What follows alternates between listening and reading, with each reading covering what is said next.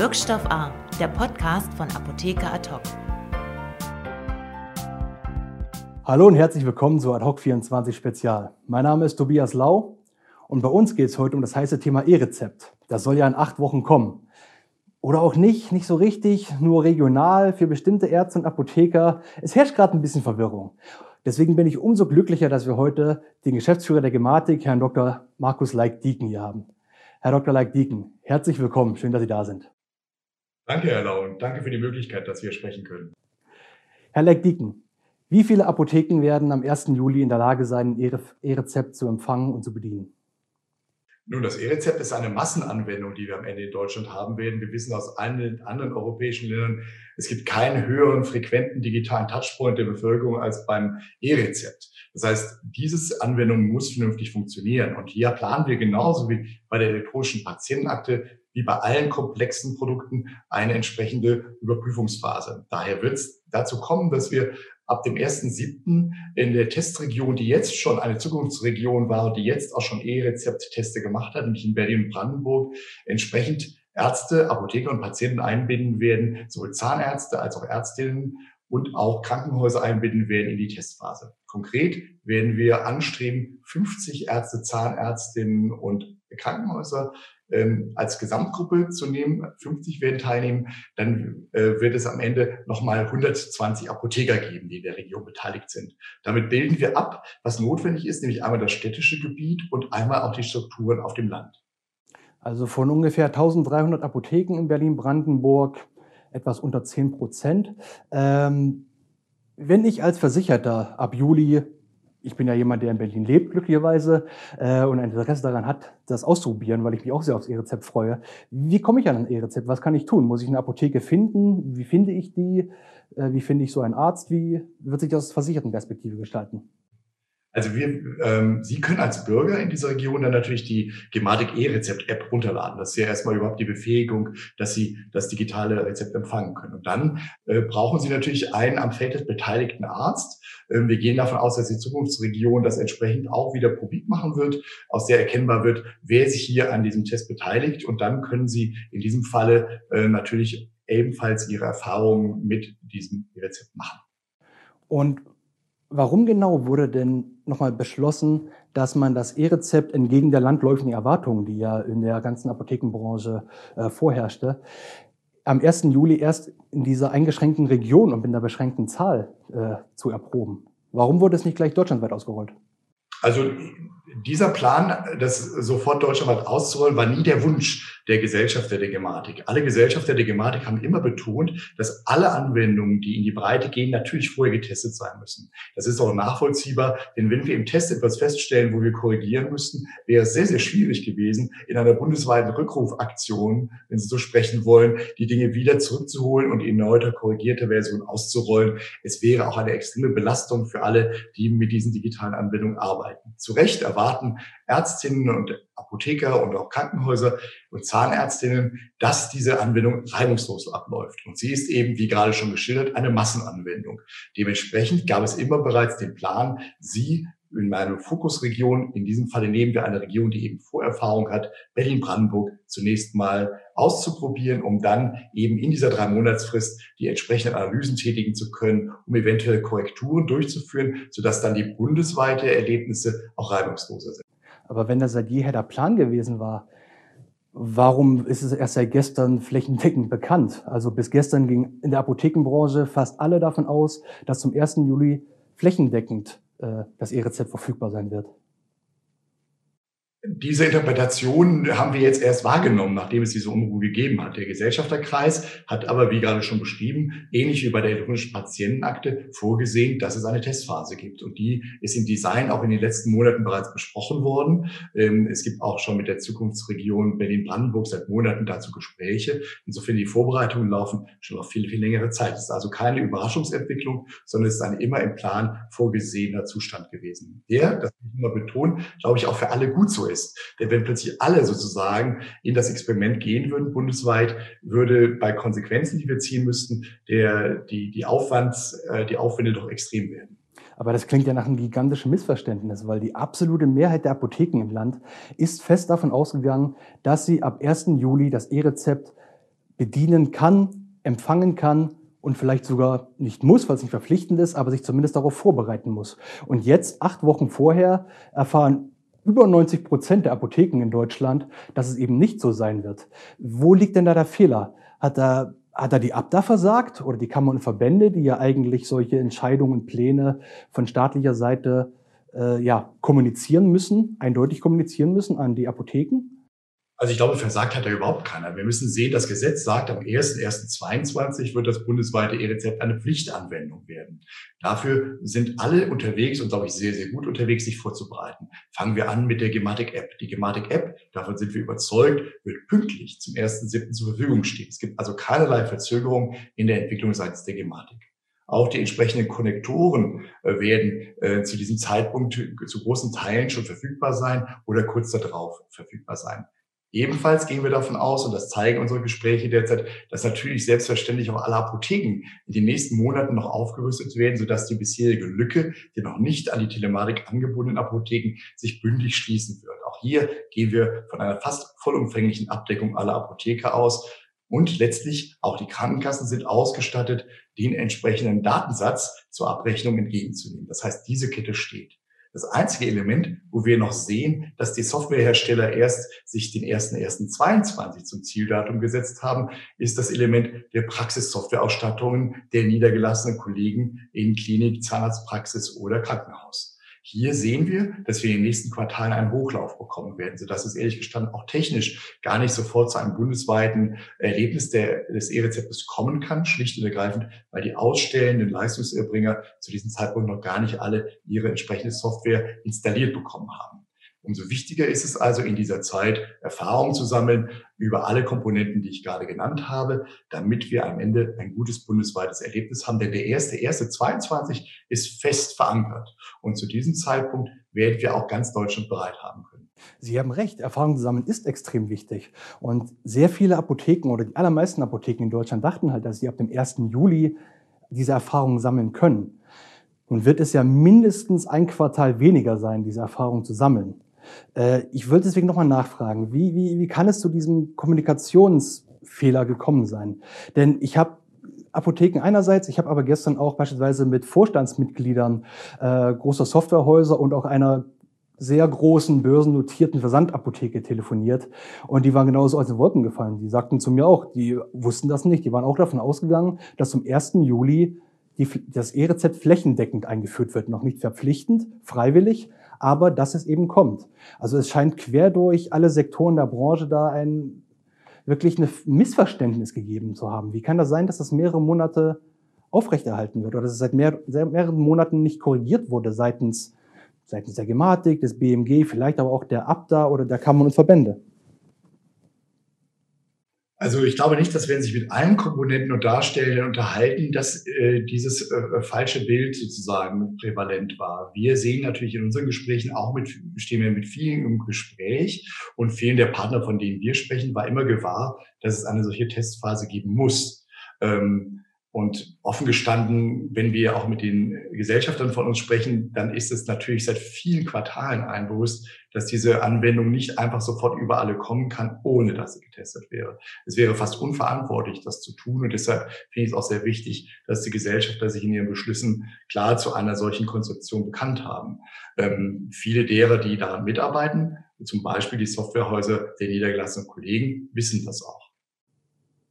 Also scheint es dann dort in dem jeweiligen Unternehmen dann einen Fehler gegeben zu haben. Aber im Endeffekt ist ja dann das, die Testphase im dritten Quartal 21 nicht anders als die anderen Modellprojekte, die es bisher gab, oder? Naja, das ist ja auch sehr wichtig. Also wir wollen ja konsistent bleiben und bei großen Anwendungen, die hohe Komplexität haben, entsprechend einen Erfahrungsschatz sammeln, der uns auch Korrekturen erlaubt. Im Verlaufe von Q4 wird es dann dazu kommen, dass die bundesweites Ausrollen der entsprechenden Komponenten möglich ist, sodass wir zum Jahresende davon ausgehen, dass alle wirklich die Pflichtanwendung zum 1.1.22 auch wirklich durchführen können. Können Sie garantieren, dass jede Apotheke in Deutschland bis Jahresende E-Rezepte empfangen und versenden kann äh, und bearbeiten kann?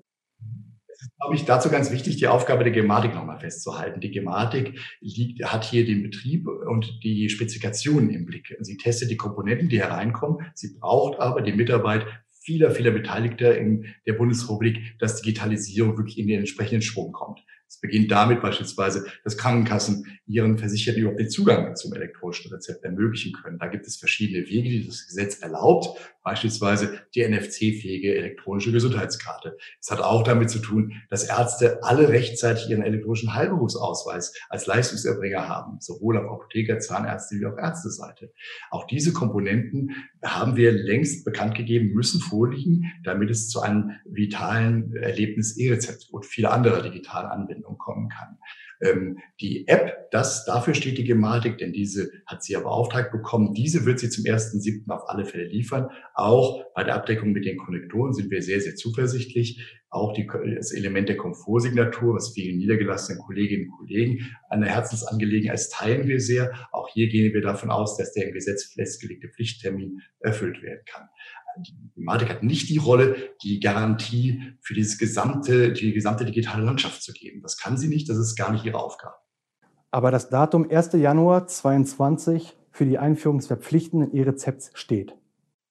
Ja, nachdem bisher also meine Antwort ist, nach den bisherigen Betrachtungen über alle Sektoren und von allen Gesellschaftern sind die Nachrichten, die wir aus allen Gesellschaftern bekommen und die wir selber in der Gematik auch überblicken, so, dass es keinen Zweifel daran gibt, dass die Pflichtanwendung des E-Rezepts zum 01.01.2022 ähm, möglich sein wird. Das heißt dann aber, es besteht die Möglichkeit, dass es Apotheken in Deutschland gibt, die aus technischen Gründen, die, wie Sie auch sagten, vielleicht nicht im Bereich der Gematik liegen, aber die aus technischen, regulatorischen, was auch immer, was für Gründen, ähm, vielleicht bis zum 31.12. noch nicht in der Lage sein werden, E-Rezepte zu empfangen, zu bedienen, das aber dann ab 1. Januar tun müssen, also ohne eine eigene Probephase Nein. sozusagen? Nein, das ist ja, Herr Lau, da möchte ich ganz kurz korrigieren. Also regulatorisch, äh, das ist eine Spekulation, die führt ja alles in die Irre. Regulatorisch ist alles geregelt und alle können sich bereitstellen dazu. Ähm, dann müssen wir klar sehen, dass die Apotheker sehr vital dabei sind. Also hier überhaupt keine Skepsis, dass jeder Apotheker, der digitale Angebote aussprechen wird, sich auch in die Telematikinfrastruktur anbindet. Wir sehen eine sehr, sehr rasche Bewegung. Wir sehen auch bei den entsprechenden Softwareherstellern der Apothekensysteme entsprechend sehr, sehr gute Betriebsamkeit, um dafür zu sorgen, dass alle ihre Apotheken entsprechend mit der Software für das E-Rezept ausgestattet sind. Gerade in dieser Hinblick haben wir, sind wir sehr, sehr zuversichtlich, dass alle Apotheker, die dieses Angebot auch haben möchten, dieses Angebot auch bekommen werden. Sie sagten gerade, regulatorisch wäre alles in trockenen Tüchern.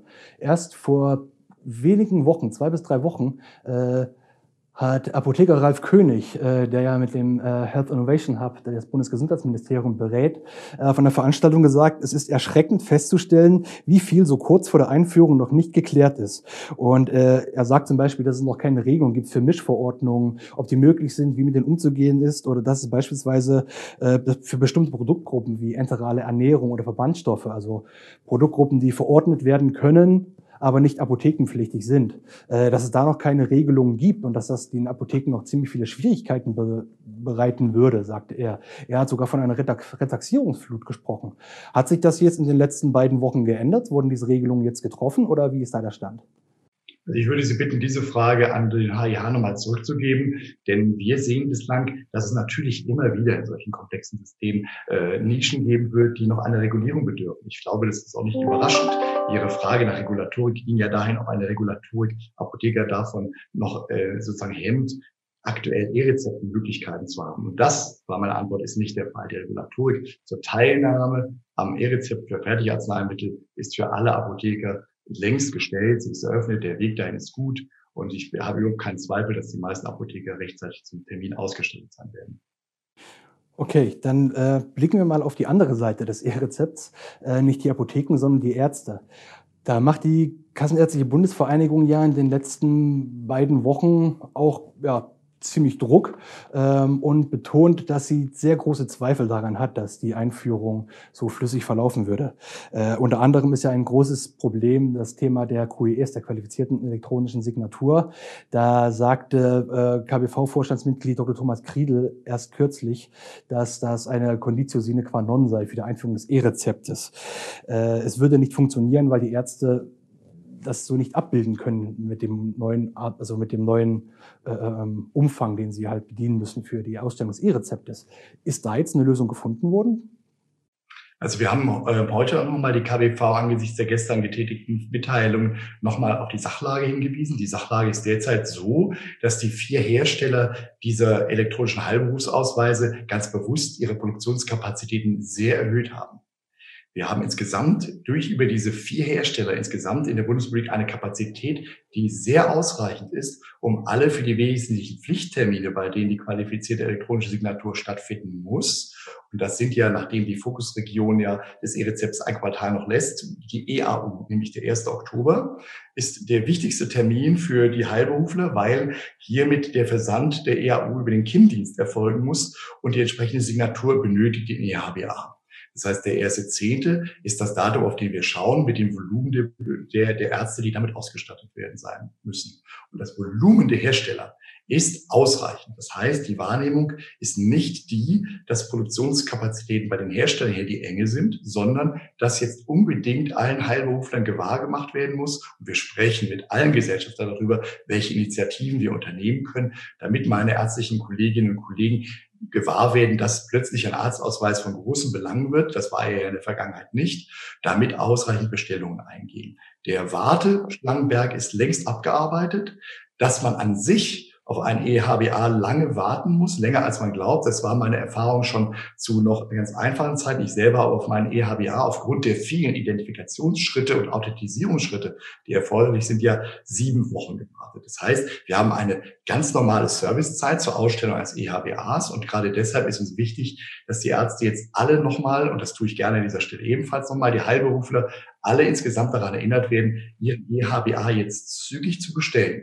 Die Produktionsvolumina der Hersteller sind zum jetzigen Zeitpunkt dafür kein Limit. Das war jetzt aber nicht die Frage, Herr Lektiken. Es geht ja nicht um die Produktionsvolumina der Kartenhersteller, sondern es geht darum, dass die KBV sagt, das derzeitig vorgesehene Modell zur Ausstellung eines Rezeptes ist sehr viel komplizierter als das, was man heutzutage hat, wo der Arzt einfach ja, auf sein Muster 16 schreibt, dann eine Unterschrift passiert. Und jetzt eben mit der qualifizierten elektronischen Signatur müsste man jedes Mal einen PIN eingeben und Zumindest Dr. Thomas Kriegel von der KBV sagt, das wäre den Ärzten im Praxisalltag nicht zuzumuten, das jedes Mal zu tun. Und es wäre eine unabdingbare Voraussetzung, dass man diese sogenannte Komfortsignatur einführt.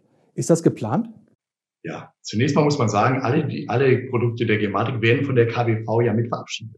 Die KBV ist ganz nah am Design und liest mit uns gemeinsam und verabschiedet mit uns gemeinsam jeden einzelnen Satz der Spezifikation. Deshalb kennen die Kollegen der KBV die Definition sehr genau. Wir teilen die Auffassung, dass die Komfortsignatur ein essentielles Mittel sein muss, damit im Tagesablauf der Praxen und Kliniken und auch der Zahnarztpraxen die entsprechenden Abläufe gut und bündig laufen. Und deshalb haben wir auch darauf gedrängt, sowohl die Konnektorhersteller als auch die Softwarehersteller diese Komfortsignatur abbilden. Und zum jetzigen Zeitpunkt gehen wir auch davon aus, dass sie das alle zu dem entsprechenden Pflichttermin tun werden. Die Abläufe aus den Pilotprojekten zeigen uns einen ganz anderen Eindruck. Sie zeigen uns, sobald diese Kultursignatur vorliegt, dass die Abläufe sogar etwas zeiteinsparend sind. Ähm, das haben wir von allen Ärzten und auch den MTAs erfahren, mit denen wir gesprochen haben, die schon jetzt am Piloten teilgenommen haben.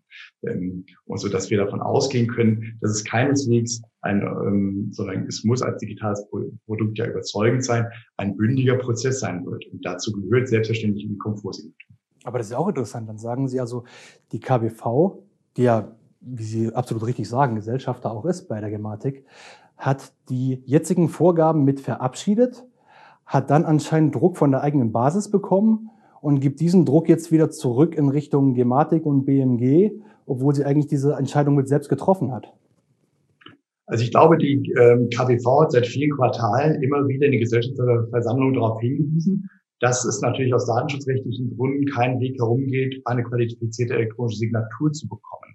Das ist allen bewusst und dafür haben wir immer Lösungen gesucht. Und die KBV hat sich immer wieder dafür ausgesprochen, dass die einzig praktikable Lösung eben nicht die sein kann, dass ich immer wieder äh, repetitiv lange PIN-Nummern eingebe, sondern dass ich die Komfortsignatur bekomme.